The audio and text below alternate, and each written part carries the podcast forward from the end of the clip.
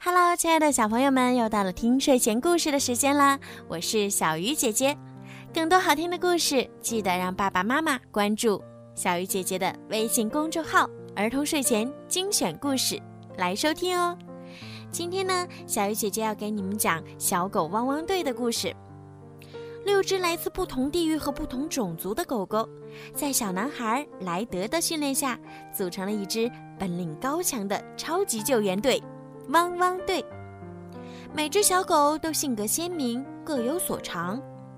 斑点狗毛毛擅长火中急救，斗牛犬小丽精通工程机械，擅长挖掘。牧羊犬阿奇是个超级特工，混血儿灰灰是维修能手。拉布拉多犬路马最熟悉水中救援。而可卡犬天天掌握着各种航空技术，而且呀，莱德还根据每只狗狗的特点，为它们设计了各种炫酷的特制装备。今天，在一座高架铁轨上，堆积的石头挡住了火车前进的道路。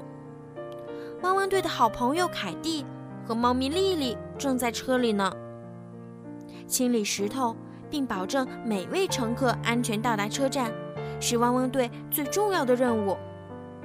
可是，麻烦却不止这些。还有哪些问题在等着汪汪队发现和解决呢？队员们能顺利的完成这次任务吗？让我们一起来听今天的故事：火车大救援。小丽和阿奇正在忙着清理冒险湾的沙坑。小丽用新沙填满沙坑之后，又做了一个沙雕推土机。她准备把它送给小朋友玩。哇哦，小丽你太棒了！阿奇称赞道。那是当然，我可是建筑小天才。小丽得意地说。凯蒂和他的猫咪丽丽正坐在从凯蒂奶奶家回来的火车上。丽丽目不转睛地盯着放在座椅上的手提袋。凯蒂哄着丽丽：“丽丽，不要动它，这可是奶奶专门给汪汪队准备的礼物哟。”突然，火车剧烈地摇晃了一下，然后停了下来。原来是一大堆石头堵在了铁轨上。凯蒂看到后，只得向莱德求助。莱德收到消息后，立刻说道：“汪汪队马上出发！没有困难的工作，只有勇敢的狗狗。”灰灰、毛毛、路马和天天，他们正在踢足球。突然，他们的徽章发出信号。汪汪队员们，马上到塔台集合！莱德命令道。所有队员收到命令后，飞快地向塔台奔去，整装列队，准备出发。嗯，报告莱德队长，可以行动了。阿奇说道。莱德让汪汪队员们先了解一下卡在铁路桥上的火车状况。我们必须确保把凯蒂和其他乘客安全地送回家去。”莱德大声说道。莱德命令小丽先用挖掘机把石头搬出来，然后灰灰用回收车把石头全部运走。小丽收到，马上开始挖掘工作。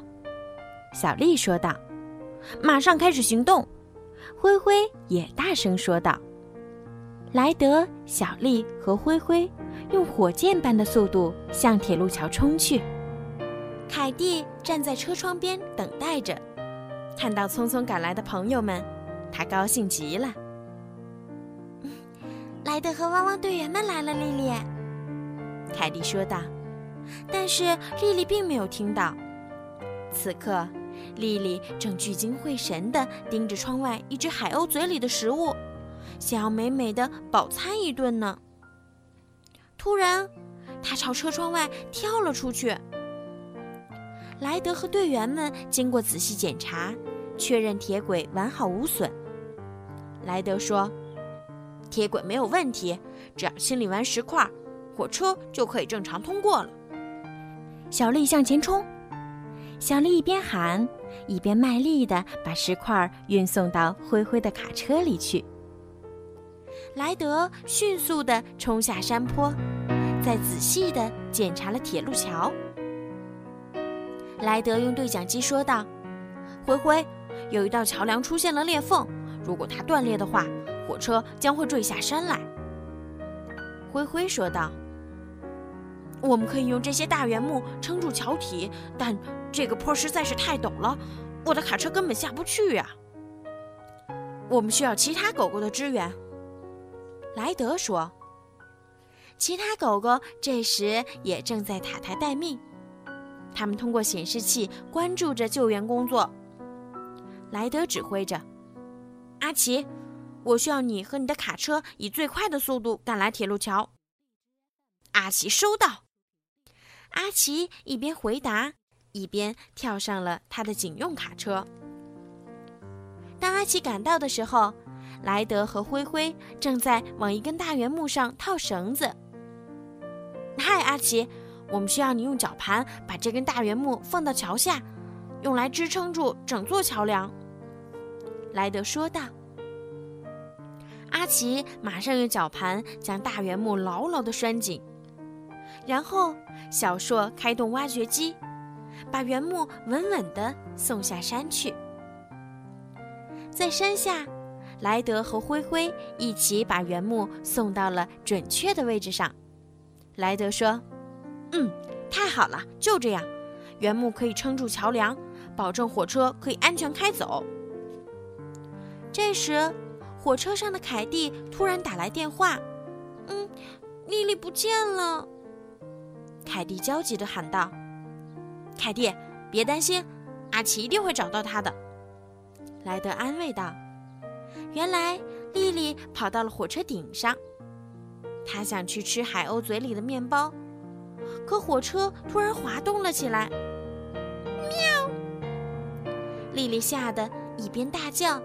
一边用一只爪子牢牢地抓着车厢顶部。幸运的是，阿奇及时出现。丽丽，别害怕，快抓住我的手！汪汪队终于清理完了铁轨上的障碍物，丽丽也被成功的解救。火车开始缓缓地开动了。凯蒂、莱德和狗狗们一起到公园里玩耍。